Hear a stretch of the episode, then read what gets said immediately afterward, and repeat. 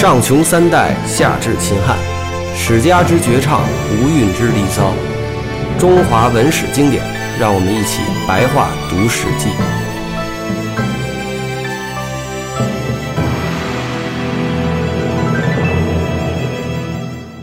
好，那我们呢？新的一期这个白话读《史记》又开始了。现在我们要读的是《史记》卷九《吕太后本纪》第九。那坐在我旁边的依然是我们的张守春老师。张小春老师呢，上次给我们录完了《高祖本纪》最后两章以后，得到了广大网友的这个热烈称颂，是吗？热烈称颂，哎，都觉得张老师讲得很好。呃，然后这个谁，张老师最近呢，这个他的那个《真三国故演义》这本书啊，最近也开始在这个京东商城上开始卖了。呃，头三个月呢是只只在京东商城有卖，然后呢，大家如果感兴趣的话，可以去关注一下。呃，售价目前还打折，对，大约呃打折之后是二十几块钱吧，这样子，特别好。嗯啊，那么我们就就开始了。好，吕太后呢是高祖魏显贵时的配偶，生有孝惠帝及鲁元太后，也就是实际上就是鲁元公主。他说鲁元太后是是是说在这个呃成书的时候，她叫鲁元太后。对，因为她太后是指这个皇帝的妈妈啊，或者是王的妈妈啊。她这个对一开始是鲁元公主，鲁元公主当高祖为汉王时呢，又取得定陶一个叫契呃契姬的女子，呃姓我们也就是姓契的那个契。高祖十分宠爱这个契姬，生了赵王如意。因为孝惠帝为人呢仁德软弱，高祖认为不像他，常想废掉这个太子，改立契姬的儿子赵如意为这个太子，觉得赵如意的个性比较像他。契姬呢得宠于高祖，常随高祖到关中，他日夜啼哭，为为的呢就是想要让他的儿子如意呢成为太子。当时吕后年纪已经比较大了，常留守关中，与皇帝少见面，因而更加疏远。自如意被立为赵王后呢，有好几次几乎被立为太子，幸好大臣立祖，加上刘侯张良的计谋，才得以保全弟子太子的地位。呃，吕后呢，为人刚毅坚，呃，为人刚毅，常辅佐他高祖呢平定天下。后来诛杀大臣的谋略呢，也多出自于吕后。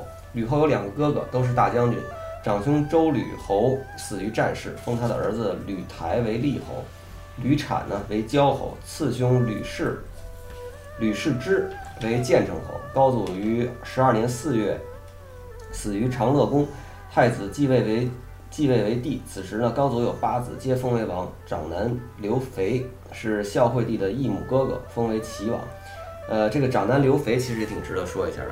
这个刘肥既不是契姬的儿子，也不是吕后的儿子，他是在刘邦啊跟这个呃吕雉结婚之前的私生子。对，他是说叫外史，嗯呃家家史的史，外史跟外史生的，对，就属于是不是正夫人，就是在当时啊，并不一定第一个老婆算正夫人，嗯，而是这个哦，正第一个老婆不一定是正夫人。，对，因为当时看身份，嗯嗯就是说，这个是你就像《红楼梦》里面的哈，你肯定得是那些大大家小姐啊什么的当正夫人。你像袭人呢，虽然可能跟贾宝玉先干了。对先就住在一起了，但是她不可能当正夫人，所以她生出孩子来呢，也不可能成为这个家族的这个接班人，呃继继承者、接班人。对他们来这这这个至少史记上应该是没有写这个刘肥的妈是什么情况。对，因为就是出身比较卑微嘛，就就谈不上。所以的话呢，正夫人的话呢，应该就是吕后吕雉。当时啊，所以李治虽然应该说嫁进去晚，但是他身份高贵，他属于这种八抬大轿进来吧。呃，他这个刘肥的妈呢，就就或者就是你说的私生子，或者呢，就是说也可能也到他们家来了，但怎么样，但是就算不上正夫人，只能是个就是咱们学界有没有就是呃有人追查过这个这个刘肥的妈到底是什么情况？没有没有什么留下什么东东西啊？嗯，主要是因为这都年代太早了。呃，你看《史记》这些记载的，就是呃司司马迁以前，基本司马迁以前，除了这个《史记》这个这本书以外，没有太多其他的史料，除非就是从地下又挖出什么来了、啊，挖出些竹简来。但是又挖不嗯出一个贫贱妇女的这个身世，嗯是吧？就是刘肥他妈是是已经是个谜了，就是怎么跟刘邦就好上了，为什么当时就生了刘肥这事儿就一概都不知道。对，可呃，后面专门有一个这个刘肥他这个家族呢，也专门有一个世家在《史记》里面，嗯然后说他妈妈呢是姓曹啊，曹氏啊，外父，说他是外父，外是里外的外，妇女的妇，呃，就是连妾都算不上，对这意思吗？嗯，这个词很我也难说哈。呃，我也不好解释这个外父或者什么样。呃，对，可能他不是这种妾的，呃，对，有可能不算是他们家的这个妾呀，或者是姬妾呀这些，可能就属于是这个人也有自己的丈夫啊，嗯对吧？哦啊，他属于自己的就是当另外一个时媳妇儿啊。刘季当庭长的时候，是以公以公安以本县公安局长的名义？干过什么坏事儿也说不准啊。对，反正就生出孩子了，所以基本上相当于刚才你理解的这个私生子啊这种状态。嗯好吧，呃，其余的孩子呢，都比孝惠帝少，呃，都比孝惠帝年少，是孝惠帝的弟弟。有契姬之子赵王如意，薄夫人之子代王恒，也就是刘恒，以及、呃诸，也就是各个妃子姬妾的儿子，有像这个梁王辉、淮阳王友、淮南王等等等等的，反正一大堆人啊，一大堆孩子，嗯，一呃，共八个。一共八个。嗯，吕后呢，最痛恨戚夫人和她的儿子赵王如意，因此下令把戚夫人囚禁在别宫里。这是已经是，这是这是刘邦死了以后了哈。对，刘邦刚刚死呃，后。囚禁在别宫里，并召见赵王。使者去了三次，赵赵王的这个手底下的相呢，建平侯周昌告诉使者说，呃，高帝把赵王托付给臣，现在赵王还年少，我听说太后呃怨恨戚夫人，想要召回赵王，然后把他们一起杀了。我不敢遣回赵王，而且王也正在生病，不能奉诏。也就是说，这个他这个赵王如意的这个这个这个相辅佐的这个相，嗯，呃，不让赵王回去，想保住他的性命。对，这里面他说一小点儿，就是、这时候这个赵王如意应该还比较小，就是说十岁左右。嗯嗯，他呢被封为这个赵王呢，是因为以前这个他们说过灌高啊，还有赵武啊这些人呢，他们就要刺杀刘邦。那他们灌高这些人呢，是那个赵王张敖的这个相啊，也是他以前的门客。但是刺杀最后虽然被饶了嘛，但是还是把这个赵王废掉了。所以张敖呢就不再做王，做侯了。呃，这个张敖呢，他娶的其实就是刘邦的跟吕后生下的那个大闺女，就是鲁元公主。哦，所以饶了张敖一部分原因也是因为他娶的是这个是自己呃的入赘的这个女婿。哎，对，就是有姻亲关系。呃，也就是说，当时要杀这个张敖的时候，吕后反复替张敖也是这个求情，因为是我自己女婿哎，我闺女嘛，我闺女嫁给他了嘛。哎，再加上这个灌高等人极力坚持说这个赵赵王张敖，有时候也叫直接姓张嘛，也叫张王啊，说这个张王根本就不知道这事儿，所以就把他饶了。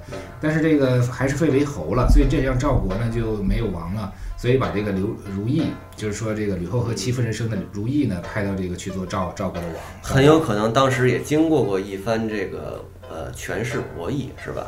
这个就就咱们揣测一下啊。嗯刘邦说：“行，我不杀我不杀你吕后的，我不杀你吕雉的女婿可以，但是呢，我要让如意呢当王。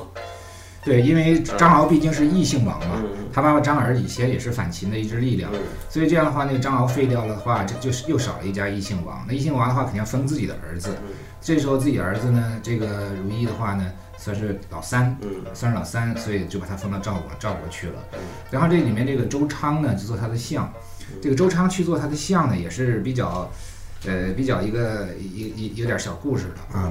因为周昌是丞相，他的副手叫御史大夫。嗯这个御史大夫呢，也想升官当丞相，嗯所以呢，他就向刘邦建议说呀，如意去了那块儿的岁数还小，当王必须给他配一个特别强的相。嗯那这个周昌这人脾气特别大，以前功劳也比较强，所以说呢，连吕后都怕他，朝臣都怕他，所以他去辅佐这个赵王是最好。嗯所以把这周昌呢就给派去了，去做这个呃刘如意在赵王的这个相。嗯然后这样的话呢，周昌作为丞相呢，他被派走了，那丞相的职位就空缺了嘛。哦。所以刘邦呢就把这个御史大夫啊提拔为了这个丞相，所以这御史大夫属于是故意使计呢，把这个事情给弄过去。但实际上周昌这个人啊，他是呃反对立这个刘如意为王的，嗯，他为什么反对？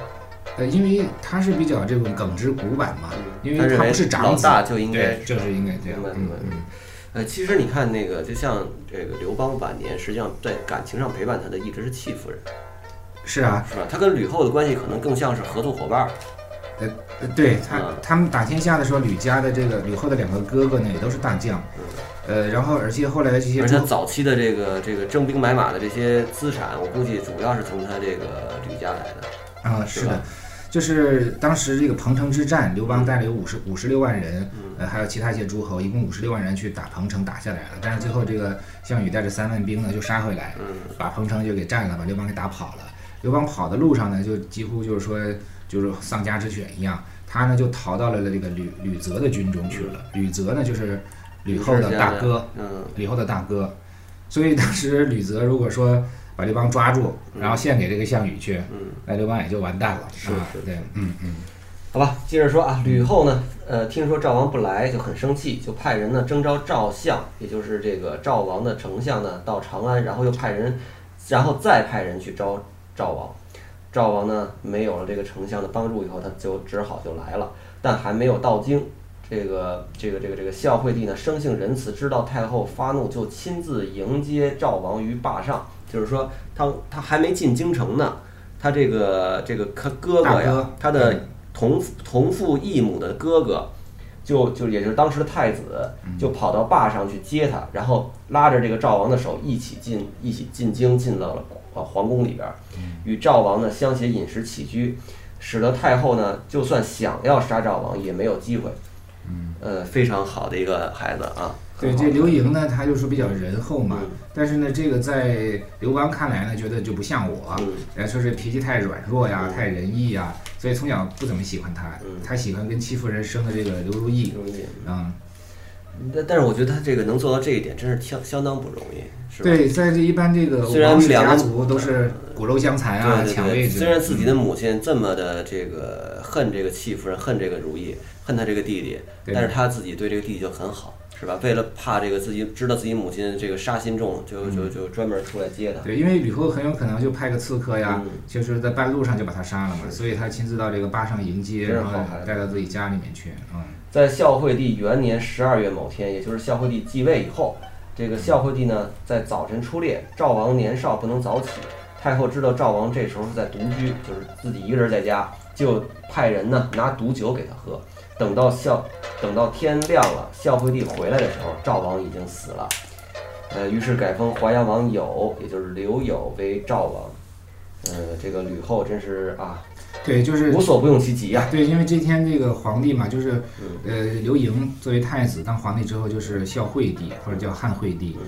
他呢早上出去打猎去了，呃去射鸟去了，嗯。但他实际上那个射鸟呢，就是在后面的一些详细的纪传里面 讲的比较有意思，他是在那个练习场里面射的，嗯就类似我们打尔高尔夫似的，就是就是下面的一些武士啊把鸟儿给抓好了呀，那放在这个嗯。这个笼子里啊，上面他就他去射，呃这样玩了一天，回来的时候呢。他这个弟弟已经被毒杀了哎，已经被这个太后派人呢，就是给他定灌毒酒。哎他，他如意很聪明嘛，就是他说我我不喝，我不喝，就是就是酒疹耳朵硬给他灌下去喝了啊，那就死了。哎嗯，就是也是一声叹气、啊。对，因为他妈妈这戚夫人很受这个刘邦的喜这个宠爱嘛。刘邦这个继当皇帝之后，后面那几年出去打那些造反的诸侯，那每次出征都带着这个戚夫人。然后呢，而这个吕后呢，就是留守在这个长安，所以他们这个夫妻俩并不怎么见面，关系也越来越你。说这个谁，这个孝惠帝，他当时的心理状态，他回来以后发现自己这个这么喜欢的这个弟弟，嗯是吧？嗯，被自他到底还是被自己妈给弄死了。你说他当时心理状态什么样？我就我要让我想，我觉得真是很难受，是吧？就是这是自己的妈呀，你能对你自己妈怎么样呢？对，是吧？但是就是他，我刚离开这儿一小会儿，嗯你就就这么想弄死他，哎，嗯。好吧，我们继续说啊，这个确实是还你是是你也是一个特别这个，呃，呃感情感情比较这个丰富的人。我觉得可能就是说，比如说，如果写历史小说，就像我这样适合写历史小说，但是我可能不适合写个历史的说社会呀、就是考政论呐、对对对等等。其实把它做的小说化、故事化，是这么解释，人情化是嗯很好对啊。对对有时候就是说，有些历史人物，我觉得有时候你从他的。就是你从他的内心角度，从他的主观视角去看待当时的世界，可能反而能够比较清晰地感受到当时的那个呃历史的进程是为什么会是那样，呃这也是不失为一种方式吧。嗯，昨天我是看那个斯大林的一个传，他那个作中提到了一句话，他说，对这些伟大的政治政治人物来讲，很多时候啊，一些事情就不是个人品质的问题，而是一种形式和什么什么使然。就是这里面，你看这个刘盈当上皇帝了，嗯那这个如意呢，也是有一定的势力，也是有一定的这个人气之类的。那虽然哥俩挺好，但是将来这个如意也长大了，岁数也壮了，那会不会也又这个在下面人撺掇下造反？而且赵国也是大家都知道，赵国这个地盘在河北，就是说也是一个兵兵马强壮的一个地方。所以说这种形式啊，最后呢，呃，把他这个就是说萌芽状态，这个弟弟就没了，所以这是个很矛盾的事情。嗯，我们接着说啊，这个夏天的时候呢，夏呃吕后下诏，呃赐厉侯的父亲追谥为令武侯。不久呢，太后呢。便斩断了戚夫人的手脚。哎，这两这两句话之间没有什么因果联系吧？嗯，没有。这个离这个离侯是一个武将，嗯，呃，离殇没有什么因果联系。对，就是说他只按时间顺序来讲这些事。明白了，反正就是说他在这年的这个之这节的年初的时候呢，呃，毒杀了这个赵王如意。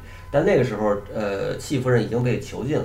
但是在这年夏天的时候呢，呃，吕后呢斩断了戚夫人的手脚，又挖去她的双眼。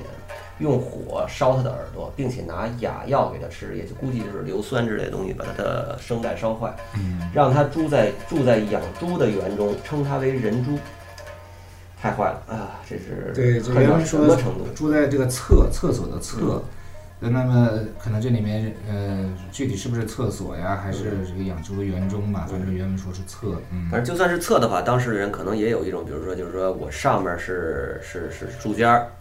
然后呢，我的厕所直接掉下来，这个 茅坑这个地方呢，呃，猪也在那儿生活，也对，就有可能是。是，所以考考古上出来的时候，就是在汉朝早期可能还没有独立的厕所，就是它是和那个猪圈在一起的。嗯，它它是和这个楼啊，楼上面是人住的，那下边呢就养猪，然后这东西呢，同时也起了厕所的作用。嗯，几天后呢？招孝惠帝来看人猪，也就是把他儿子叫来说，让你看看戚夫人长什么样了。现在，呃，孝惠帝看了之后，经询问才知道这是戚夫人，于是放声大哭，因此病了一年多无法起身。差人请见太后，说这不是啊，就是这个孝惠帝啊，就告诉呃派人去跟太后说，说这不是人所能做出来的事儿。我是你的儿子，终究不能，却终究不能治理天下。孝惠帝自此以后，终日淫于逸乐，也就是呃不理政事了。所以他作乐啊，他所以他一直久病不愈的原因也在于此。呃，基本上这个吕后等于是，我觉得他当时真的是有点变态了，就是你很难想象他的这个人为什么要这么做，而且还专门把自己的孩子叫来，说你看看你的这个这叫什么？你看看你二妈，呃，你看看你的二妈什么样了，是吧？对，这这就主要还是一个嫉妒心嘛，因为他以前失宠嘛，然后这个刘邦天天跟戚夫人在一起。所以也可见他以前跟戚夫人的这个关系是非常非常差的，然后非常对立的，恨得要命，肯定是以前。可以说这个也可以能从侧面看出来，孝惠帝跟这个戚夫人其实关系还是不错的。他一方面对他这个就是有感情，对戚夫人有感情嘛；另外一面对这个如意，他这个弟弟也是感情很好。对，如果他他本身也反感戚夫人，他也不会这么喜欢他的儿子啊。是。呃，孝惠帝二年呢，楚元王、呃齐悼惠王都来朝见。十月呢，呃，孝惠帝与齐王宴饮于太后之前。孝惠帝认为齐王是兄长，就依家人的礼节将他置为上位，就是这个人兄长，那就是刘肥喽。对啊，对。太后立即动怒。齐惠王是刘肥，是刘邦的这个长子，但是他属于庶出，是是，所以呢封为齐王。就孝惠帝呢认为刘肥是自己的兄长，在宴会上呢就把他呃奉为上座。呃，太后立刻动怒，就命人斟来两杯毒酒放在面前，要这个齐王为他请安祝寿。呃，齐王站起来，也就是刘肥站了起来，孝惠帝呢也跟着站了起来，拿起酒杯一起为太后问安。太后大惊，赶紧起身翻倒了这个自己儿子惠帝的酒。齐王感到奇怪，就也就不敢喝这个酒了，假装醉酒就赶紧离开了。于是后来呢，询问人才知道是毒酒。齐王甚是恐怖，以为无法脱身安全地离开长安了，内心十分忧虑。齐王内史游说齐王说：“太后只生有孝惠帝及鲁元公主，现在齐王你呢拥有七十余城，公主只有十亿数城。王若能以一郡献给太后，以作为公主的领地，太后必定很高兴，王也就可以免除忧虑了。”呃，实际上就是贿赂，叫做就是表一下忠心吧，是吧？啊，呃，于是呢，齐王献城阳郡，就是把阳郡献了出去啊，向城阳郡把城阳郡献了出去，且尊公主为王太后，这是什么意思呢？就是当时的诸侯国，它其实也是郡县制。你像齐国的话，七十多个城呢，大约也有四五个郡，所以其中城阳郡，山东的一部分地方啊，献上去了。于是呢，齐王呢献了这个城阳郡，且尊公主为王太后，吕后十分高兴，嘉许齐王。就在齐王的府邸呢设置酒宴，呃，欢饮之后，让齐王就返回了他自己的封地。孝惠帝三年开始筑长安城，四年完成一半，到第五年、第六年的时候才全部竣工。各地诸侯都来朝贺。十月呢，诸侯朝见祝贺，呃，有一个正式的宴会。孝惠帝七年秋天呢，孝惠帝就死了。发丧以后呢，只闻太后之哭声而不见落泪。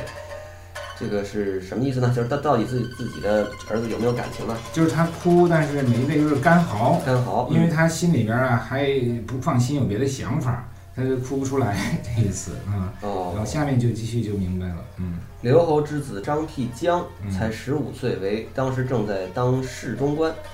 呃，告诉丞相说，太后只有孝惠帝一个儿子，现在他死了，却只是哭而不悲伤，你知道是什么原因吗？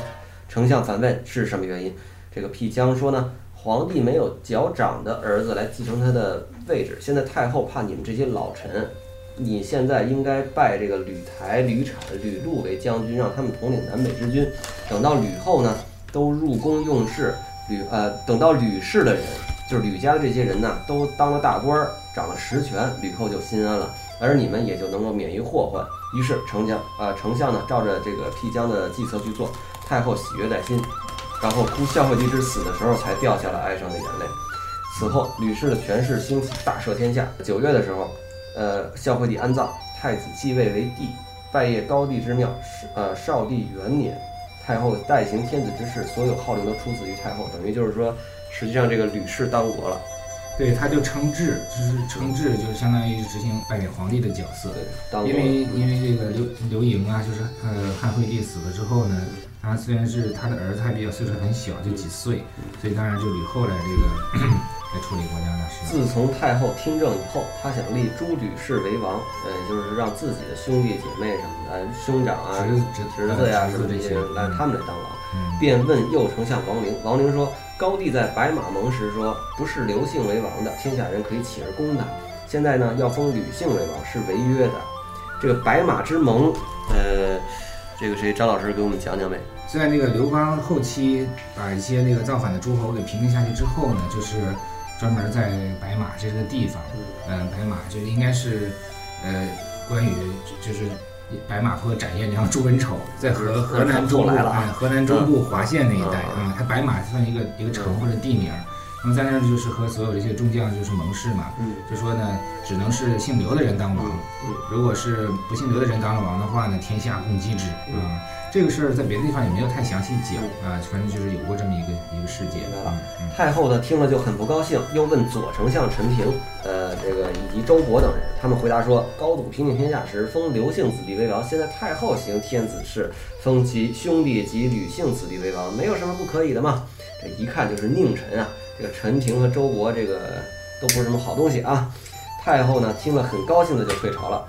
王陵呢责备陈平和这个周勃说：“当初与高帝嗜血为盟的时候，你们难道不在现场吗？你们明明都在。现在高帝死了，也就是刘邦死了，太后主权，要封诸吕为王，你们只顾取意奉迎，还有什么面目在九泉之下去见高帝呢？”呃，陈平这个和周勃都说。如今若说当面指责，具庭利州，我们诚然不如您，但是要保全社稷，安定刘姓之后，您又不如我们了。王陵无言以对。十一月，太后想废掉丞相王陵，借口拜他为太傅，夺去他的相权。王陵只好称病回乡。以后呢，左丞相陈平为右丞相，替杨侯。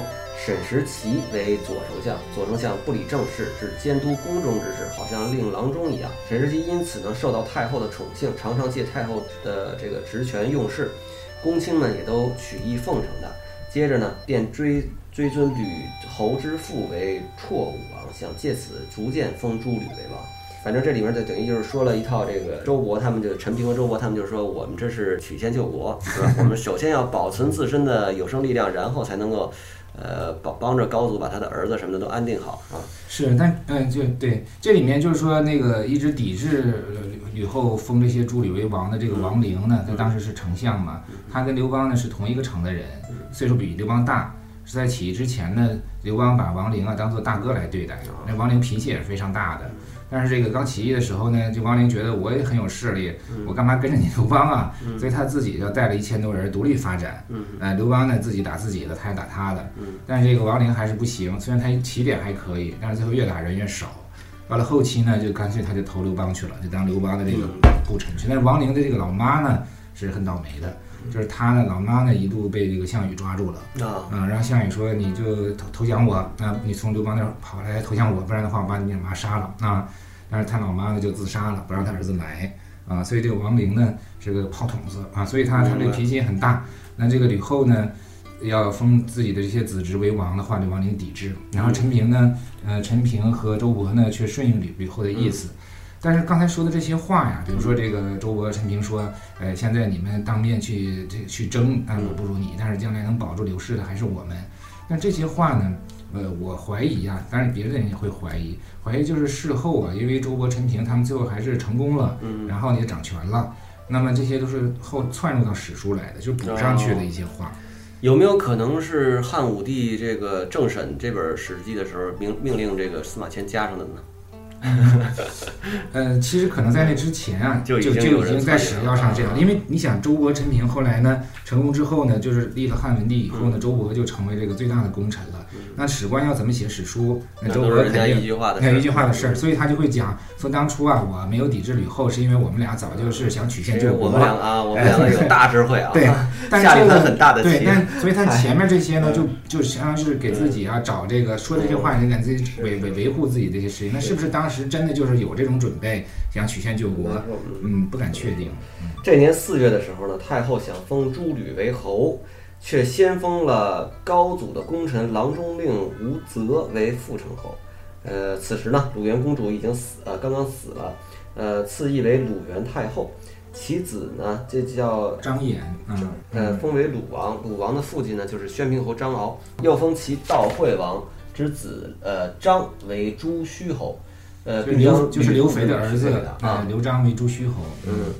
然后呢，这个齐国丞相寿。封为平定侯，少城呃少府阳城严为武侯，呃吕种为沛侯，吕平为伏柳侯，张甲为南宫侯。对，就是这里面啊，你看他封了几个功臣，也封了刘姓的这个亲戚，也封了一两个，偷偷的塞了几个吕氏的进来。对，封他为侯，然后趁这机会呢，把把吕氏的也封了两个为侯啊。太后呢想立诸吕氏为王，先立惠呃孝惠帝时后宫之子。强为淮阳王，陆仪为常山王，山为呃襄城侯。他就说了好多这个这个封他的儿子什么的吧，就是孝惠帝刘盈的儿子，呃，把这几个封为王了啊，封为这个淮阳王、常山王啊、襄城侯啊。太后呢以威严，也就是旁敲侧击的告诉大臣，大臣呢知道他的意思，就请求立侯吕台为吕王。太后欣然同意。这个建成康侯世之啊，嗯，这个世之啊，就是吕世之，他是这个接着封了一个这个吕世之的儿子叫吕禄为侯。这吕禄呢，也是吕氏里面重要的一个人。嗯，呃，吕禄为呃胡陵侯。这个吕禄是吕后的二哥的儿子。嗯嗯，呃，宣平侯之女为孝惠帝皇后的时候呢，没有生儿子，于是假装有身孕，让一个美人入宫生子，以据为己有，并杀了这个孩子的母亲，立这孩子为太子。孝惠帝死后，太子继位为帝。皇帝渐渐长大，听人家说他的亲生母亲已死，而他并非皇后真正所生，便这样说：“呃，母后怎能杀我生母而夺我为子？现在我还小，等我长大以后一定要叛变。”太后听到以后非常忧虑，怕他真的会作乱，就把他幽闭在别宫中，借口皇帝病得很重，左右之人呢都不得觐见。太后说：“凡是受万民托命来治理天下的，要像天一样的覆盖万物，像地一样的容纳万物。”而且在上位的能使百姓安乐，百姓也会欣然服从于他。上下如此沟通，天下才能大治。现在皇帝久病不愈，因而失之于昏乱，无法再继续担当这个祭祀宗庙的责任，不能治理天下，要换人代替了。群臣都磕头说：“太后以天下生民为念，这您这说的太对了。”就废掉了这个少帝。太后私下偷偷的将他杀死了，就把这少帝杀了。对，这个少帝就是汉惠帝刘盈的儿子。这个汉惠帝的这个皇后啊，就是他的正媳妇儿啊，是宣平侯的女儿。宣平侯就是张敖，他被这个从赵王废下来之后作为侯。那么这个张敖的媳妇儿呢，是吕后的这个大闺女，就是鲁元公主。所以呢，这个宣平侯和鲁元公主生下的闺女又嫁给了刘盈，就嫁给了汉惠帝。所以他他相当于是亲戚。呃，所以呢，可能这个汉惠帝呢就觉得，呃，我这媳妇儿是我姐姐的女儿，啊，是我姐姐的女儿，所以呢，他可能就不愿意跟她同房啊，或者怎么样，所以没生下孩子来。但是他这个皇后呢又想要个孩子，不然的话将来自己没有这个接班人嘛。那他们也太大胆了，居然就敢找一个跟自己一点关系都没有的人。啊，他就这样，就是宫里边有别的这个女的生了孩子了，那肯定也是这个汉惠帝和这个别的宫女生的孩子。哦。呃，生完孩子之后呢，他就把这个孩子啊，呃，是说是我我生的了，呃，然后呢把这个宫女就给杀了。哦。那么这个孩子呢，就是作为这个汉惠作为汉惠帝的孩孩子，长大之后呢，现在就是呃没没长大，就是也是个孩子吧，十几岁。那现在呢，就做了皇帝了。呃，五月的时候呢，这个立常山王义为帝，改名为弘，但不改年号。呃，因为仍然是太后代行天下政事。那这个地方说的太后应该是吕后，是吧？对，这个说的是吕后。呃，常山王常山义刘义是吧？这是这是汉惠帝的儿子。哦，这也是汉惠帝的儿子。对，汉惠帝有这个七八个儿子。那么这个其中这个大的儿子是宫女生的呢，已经被吕后给幽闭弄死了，然后就又立了一个那个上又立了一个皇帝小皇帝。七年正月，太后召赵王友，友的正妻是吕姓女，但友不喜欢吕氏，就爱另外一个妾。吕氏的这个这个这个妻子呢，这个正妻呢，十分嫉妒，转而向太后这个进言诬告赵王有罪，就是说这个赵王曾经说过什么话呢？他说吕氏怎么能称王呢？等太后年老百岁之后，我一定要起来攻击这个谁？这个这个吕雉就大怒，因此招来赵王。赵王到京师后，便将他安置在宫邸里，避不呃避而不见，且命卫士团团守住这个呃这个这个馆驿，不给他东西吃。群臣之中有私自给他食物的，就抓来问罪。赵王在饥饿中吟唱道：“吕姓用用事啊，刘姓就危机了，威胁王侯啊，硬要娶，硬要我娶吕氏女。吕吕氏女既然嫉妒我，并且诬告我，那就只好像这样好耗尽谗言的女子，在上位的难道不知道吗？我难道不是忠臣吗？为何被国家抛弃？我应该自杀在荒野中。苍天要知道，举用正直啊，我没有什么可后悔的，宁愿早点自杀就算了。做国君的却饿死于此。”有谁可怜我呢？吕氏之无理闹事，只有托付上天以报我仇恨了。这一年呢，赵王这个终于在幽幽禁中这个死了，呃，依民礼将他葬于长安的民众之中，也就是说，按老百姓的按老百姓的礼仪，就草草的就埋了。对，呃，我估计啊，我估计应该就是说，他不仅仅是诬告了他要谋反这件事情，肯定是说这个吕氏的这个女女儿呢，说说这个赵王。瞧不起我们吕家人，他瞧不起我，他不，他对我不好，所以他也瞧不起你太后。太后就很生气，对，把他给活活给饿死。他说了一句话嘛，他说这个吕氏怎么能配得上当王的嘛？这相当于瞧不起他们家。这个赵王友呢，也是这个刘邦的几个儿子之一，就是那个那个戚刘邦和戚夫人生的这个刘如意呢，当时先是做赵王，那如意被招到京城来，然后呢跟那个汉惠帝刘盈住一起，但最后被杀了，这样就没有赵王了。所以说话，这朝廷呢就把这个这个刘邦的另一个儿子封为赵王，就是这个赵王友。那他的媳妇儿呢，呃是这个吕氏的。然后他他那他不喜欢他这个媳妇儿嘛，他喜欢别的这个宫里边的妾。那媳妇儿就出于嫉妒，于是就找吕后说了，说这个就像你说的，他看不起咱们家，说咱们家的人怎么配当王啊之类的，所以他想造反。我觉得这个全是出于这个女性的这些啊嫉妒啊，就搞的搞的家这个人，吕雉这个人真是就是，我觉得他有点精神变态了。就是来不来，就对他来说，就是杀死个亲戚什么的，完全不是个事儿，是吧？什么亲戚啊、功臣啊什么的，对他来说好像说杀就杀。对，就是他的这个，因为这赵王友显然也是刘邦和另外一个媳妇儿啊，或者一个姬妾生的，那么不是吕后自己生的，所以吕后呢跟那个刘邦的其他的这些姬妾之间等于矛盾很大。说刘邦只要宠爱他们，我就恨他，让你生了矮儿儿子，比如像刚才这赵王友，最后也也被杀了。但是呢，也分情况，就是说这个刘邦的这个几个姬妾里面呢，还有一个伯姬，伯姬生的是老四，就是这个后来的汉文帝刘桓、刘恒。那这个伯姬呢，她也也是这个刘邦的这个姬妾嘛，但是她呢就故意躲着吕后，从来呢就是不跟他争风吃醋。所以说这个吕后呢，对这其他几个姬妾及孩子啊，这个刘邦的孩子呢，确实是迫害，但是对这个伯姬呢。以及伯姬生的这个老四刘环呢，就一直没惹他们。嗯，所以他这个刘环最后保存下来了。所以，所以这吕后是有选择性的，就是 跟当初你你妈妈啊这些做刘邦的媳妇儿跟我过不去的，我就要报复。那还关系还行的。哎，乙丑这天发生了日食，白天的时候也天空昏暗。太后以为不善，心中闷闷不乐，告诉所有的人说：“这是因为我的缘故吧。”就是他自己心里也是心虚啊，干了这么多坏事儿，这个出现了日食，因为当时这个这个这个赵王友刚刚被幽闭而死嘛，对，就是说怎么讲？就是说这个古人，尤其是这些这些领导干部们。对什么日食啊、洪水啊，嗯，什么什么这些东西是非常在意，流星、彗星是吧？就当时呢，有一种理念就是天人感应，就是说呢，天也有自己的意识，嗯，然后呢，如果地上的人干的坏事太坏了，对，主要是人君吧，如果他呢有些失德的地方，那么上天呢就会显出一些灾异来，表示对他的警告，比如说日食啊、洪水啊、地震啊、山崩啊，然后这样的话呢，这个出现这种情况了，这些皇帝呢，或者说其他的执政者呢，就会害怕，嗯。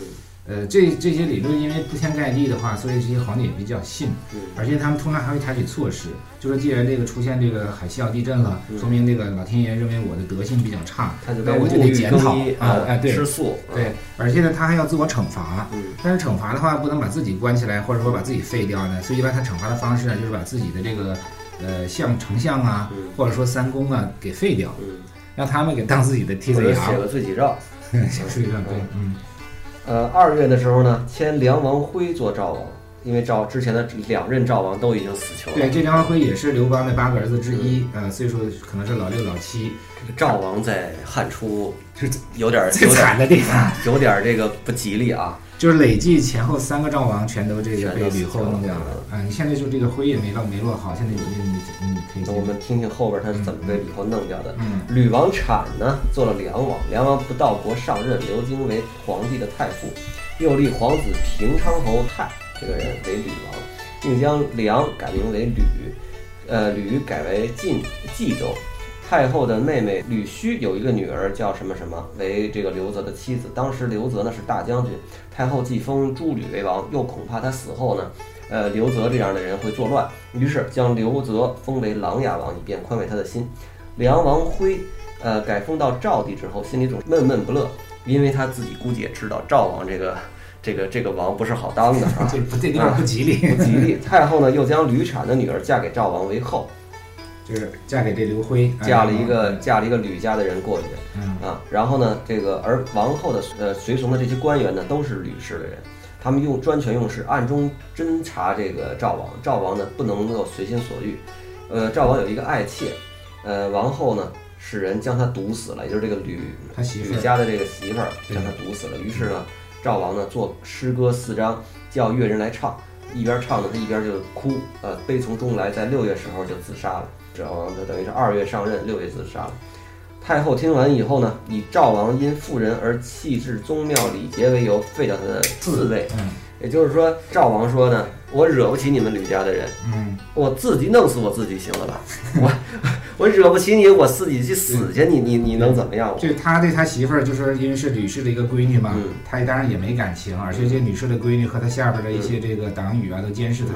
所以呢，他就一清，而且还而且爱宫中的这个爱姬去了，没准他本来就喜欢这爱姬，是吧？然后呢，吕家这个这个媳妇呢，还把他这个你喜欢谁我就弄死谁，哎，把他这个爱姬弄死了，弄死之后他精神就崩溃了，然后写了四首歌，写完之后呢就自杀了。嗯，而这个吕雉的应对方式呢，就是说不让他进宗庙。啊，哎，吕雉是这样，就刚才说了嘛，吕雉说了之后说这个赵王啊。因为一个爱姬被死被弄死了，居然就不想活了，自杀了。就这样人太软弱了，不配再当王了。所以呢，就把他的按理说赵王死了，自己的儿子还可以接着当赵王嘛，就废掉他这个宗嗣，就说这赵国就废了。那那你说你你你赵王就不要你就不要再传下去了。嗯，而且而且就是等于说这个赵赵王也就没了。嗯，宣平侯张敖死后呢？呃，以其子燕为鲁王，并赐敖的这个谥号为鲁元王。秋天时候呢，太后派遣使者告诉代王，要迁代王为赵王。结果代王谢绝了，情愿留守在代边，呃，代地这个驻守边疆。对，这个代王就是刚才咱刚说过的，就是刘邦的几个媳妇儿中有一个叫姓伯的伯伯姬。伯姬呢生下来的这个刘环，这是刘邦的第四个儿子，然后被刘邦呢封为代王。因为当时陈豨造反失败之后呢，刘邦就把这个。刘桓四儿子刘桓封的代王，那现在让让这个代王过来再去赵国当王去，就没有人愿意去了。对，都知道赵王这个这个王不好当，谁当谁死。嗯，对，所以他不去，还是待在代，因为代国在边缘，这个地方呢，就跟这个诸葛亮说的，在内则危，在在外则安嘛。你远一点的话，离朝廷远点儿，呃，自己有个有我当个个敬畏。边民啊，嗯，你在外边的话，如果说皇上忌惮他了啊，或者说吕后忌惮他，他还可以跟匈奴勾结起来，然后跑到匈奴啊，就可以可以缓一条命。嗯，太傅吕产、丞相陈平等人都说呢，武信侯吕禄是上侯，官位最尊，请立他为赵王。太后就答应了，并追尊禄的这个父亲呢为赵昭王。九月，燕灵王见死，又与呃他有一个跟美人生的孩子，太后派人将这个孩子也杀了，因此无后，便除去他的封国。这个建是刘邦的第八个儿子，最小的儿子。那他死了之后呢，整说太后把他的儿子给杀了，所以这样燕王的话也就绝了。嗯等于这个吕雉基本上是把这个把这个刘家的这个男丁啊，七七八八得弄得差不多了，没剩下几个。呃，前后这样是，呃，刘邦的儿子杀掉了三个，嗯然后呢，刘邦的第八个儿子的儿子，哎、也被杀了。嗯，这个八年十月的时候，立吕肃王之子东平侯吕通为燕王，吕通的弟弟吕庄即为东平侯。你看这个说来说去，就等于就是把他们吕家的人一个一个的扶上去。哎呀，真是这个，你说当时吕雉得多恨刘邦，在刘邦死前，是吧？他肯定是对他已经是深仇大恨了。这个他，嗯，我我我的理解是他更恨刘邦的这些其他的媳妇儿，所以这些媳妇儿生的儿子，你刚才说的那个刘如意，还有刘友、刘辉这三个赵王，都是刘邦的其他的媳妇儿生的儿子，所以呢，这些儿子他就不让他们活，非得让他死。他倒不一定对对刘邦有多大的这个仇恨，嗯，他最多是嫉妒，嗯，记因爱生妒。对他，他恨的是这刘邦这些媳妇儿，这些媳妇儿生出来给刘邦生的儿子呢，他也当然就不不许他们活。